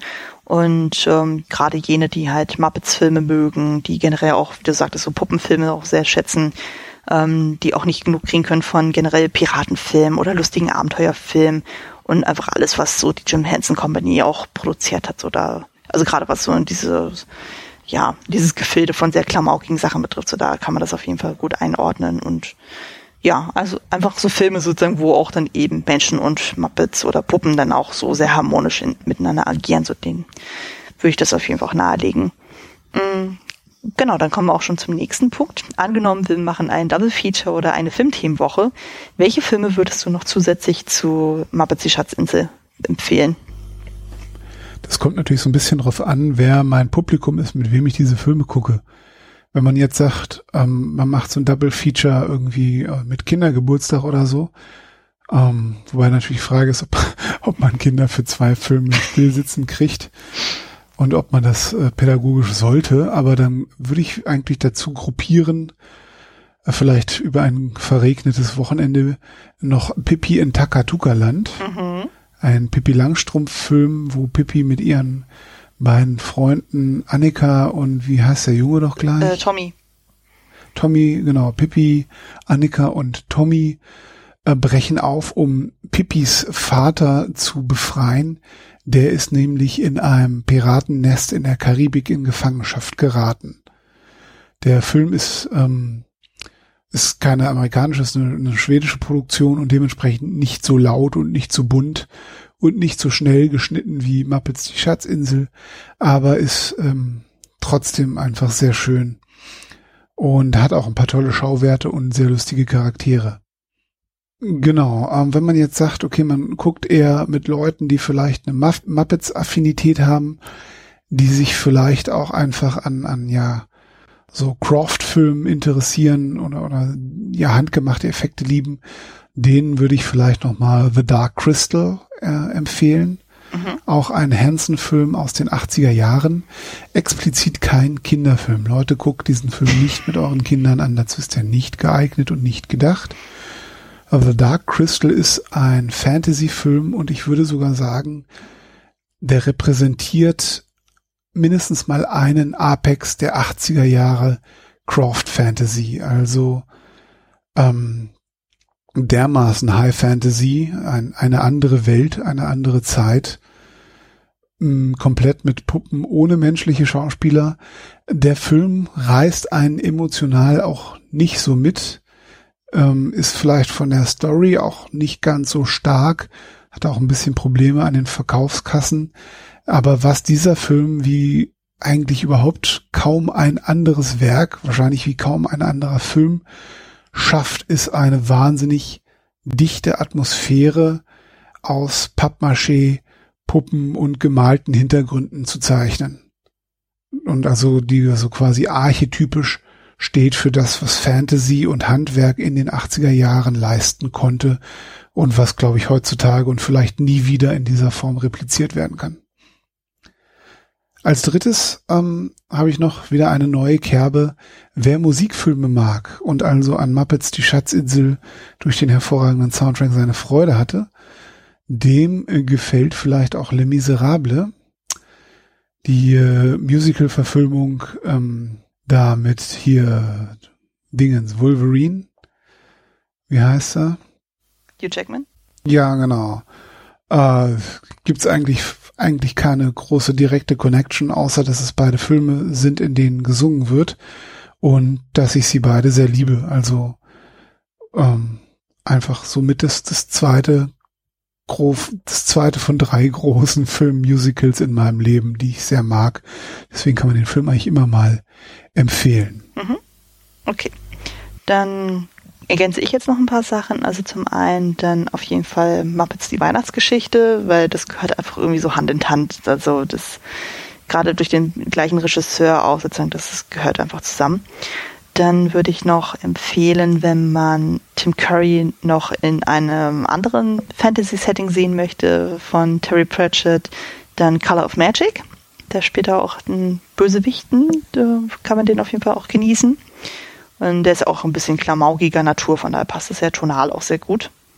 Und ähm, als letztes würde ich noch einen etwas neueren Film empfehlen, und zwar Die Piraten ein Stop-Motion-Film von den Machern von Wallace und Gromit. Der ist auch tonal sehr mhm. ähnlich und da sind auch so ein paar ähm, Anspielungen auf etwas äh, modernere Sachen und da geht's halt auch um eine super chaotische Piratentruppe, die dann irgendwie einen Preis gewinnen möchte. Und dann kommen sie in Kontakt mit Charles Darwin und der stellt dann raus, dass der vermeintliche Papagei vom Captain dann eigentlich ein letztes äh, Überbleibsel des längst ausgestorbenen Dodos ist. Und irgendwie ist äh, Königin Victoria auch hinter diesem Dodo her. Und es ist einfach super bizarr und super bekloppt alles, aber irgendwie passt das auch zum Muppets die Schatzinsel, von daher würde ich den auch auf jeden Fall empfehlen. Das klingt echt gut, den will ich mal gucken. Ich habe auf jeden Fall mal gesehen, das, der ist sehr niedlich, der ist sehr lustig, kann ich auf jeden Fall nahelegen. Genau, dann würde ich mal sagen, wir kommen dann auch mal zum Abschluss. Ähm, wenn jemand sagt, ach Mensch, hier Sören, der macht das doch eigentlich ganz toll mit dem Podcast und möchte dich gerne mal irgendwo mal sprechen, wo kann der oder diejenige mit dir mal Kontakt aufnehmen, wenn er das möchte? Äh, man kann mich auf, auf Twitter finden, ähm, glaube ich auch leicht über dein Profil. Aber äh, wie gesagt, ich habe normalerweise mit, mit Film und Podcasten nicht so viel am Hut. Also ich habe auch nicht wirklich was zu bewerben. Ähm, einfach nicht keine Accounts, keine Projekte. Habe ich nicht. Gibt es nicht. Und nichts anzupreisen. Ich möchte euch nichts verkaufen. Ähm, meidet Werbung, Leute. Es ist nicht gut für euch. Außer, außer die Werbung von Anne, die ist sehr gut und die hilft euch, das ist so wie Balsam für eure Seele und danach werdet ihr auch zu besseren Menschen. das ist schon wieder zu viel des Guten, aber danke. Ähm, genau, an dieser Stelle auch äh, Werbung zu meinem Projekt und so. Also ich könnte mit Klassiker Fable und Kostüm Fable wie gewohnt unter klassiker-fable.de finden, das Ganze im Haus der Second Unit. Ihr könnt mich bei sämtlichen Podcatchern, bei iTunes und bei Spotify auffinden und aber auch bei Twitter. Da habe ich einen eigenen Account. Ihr könnt mir aber auch privat folgen unter dem Nickname Kostümfrau mit UI. Das Ganze bei Twitter und bei Letterbox. Genau. Ich danke dir herzlich, dass du dich bereit erklärt hast, mit mir mal einen Podcast aufzunehmen und dir äh, und auch äh, diesen schönen Film mitgebracht hast. Ich danke dir herzlich für die Einladung und diese Gelegenheit, auch wenn ich sie mir unter Androhung eines Geburtstagswunsches äh, erpresst habe. Alles gut. Es war mir eine wahnsinnig große Freude, hat viel Spaß gemacht und ähm, ja, es, es war einfach schön, über diesen für mich historisch persönlich sehr wichtigen Film mal sprechen zu können. Ja, also wenn Sie mich auf der Straße treffen, ich würde gerne mit Ihnen über Muppets die Schatzinsel reden. Ja, ihr habt ja gesehen, äh, oder ihr habt ja gehört hier anhand des Podcasts, und so, da gibt es ja auf jeden Fall Dinge, die man besprechen kann. Und in Persona ist es ja nochmal was anderes dann. Genau. Ähm, ich hoffe, ihr hattet beim Zuhören genauso viel Spaß wie wir beim Aufnehmen und ich hoffe, wir hören uns auch beim nächsten Mal wieder. Bis dahin, macht es gut und tschüss. Tschüss.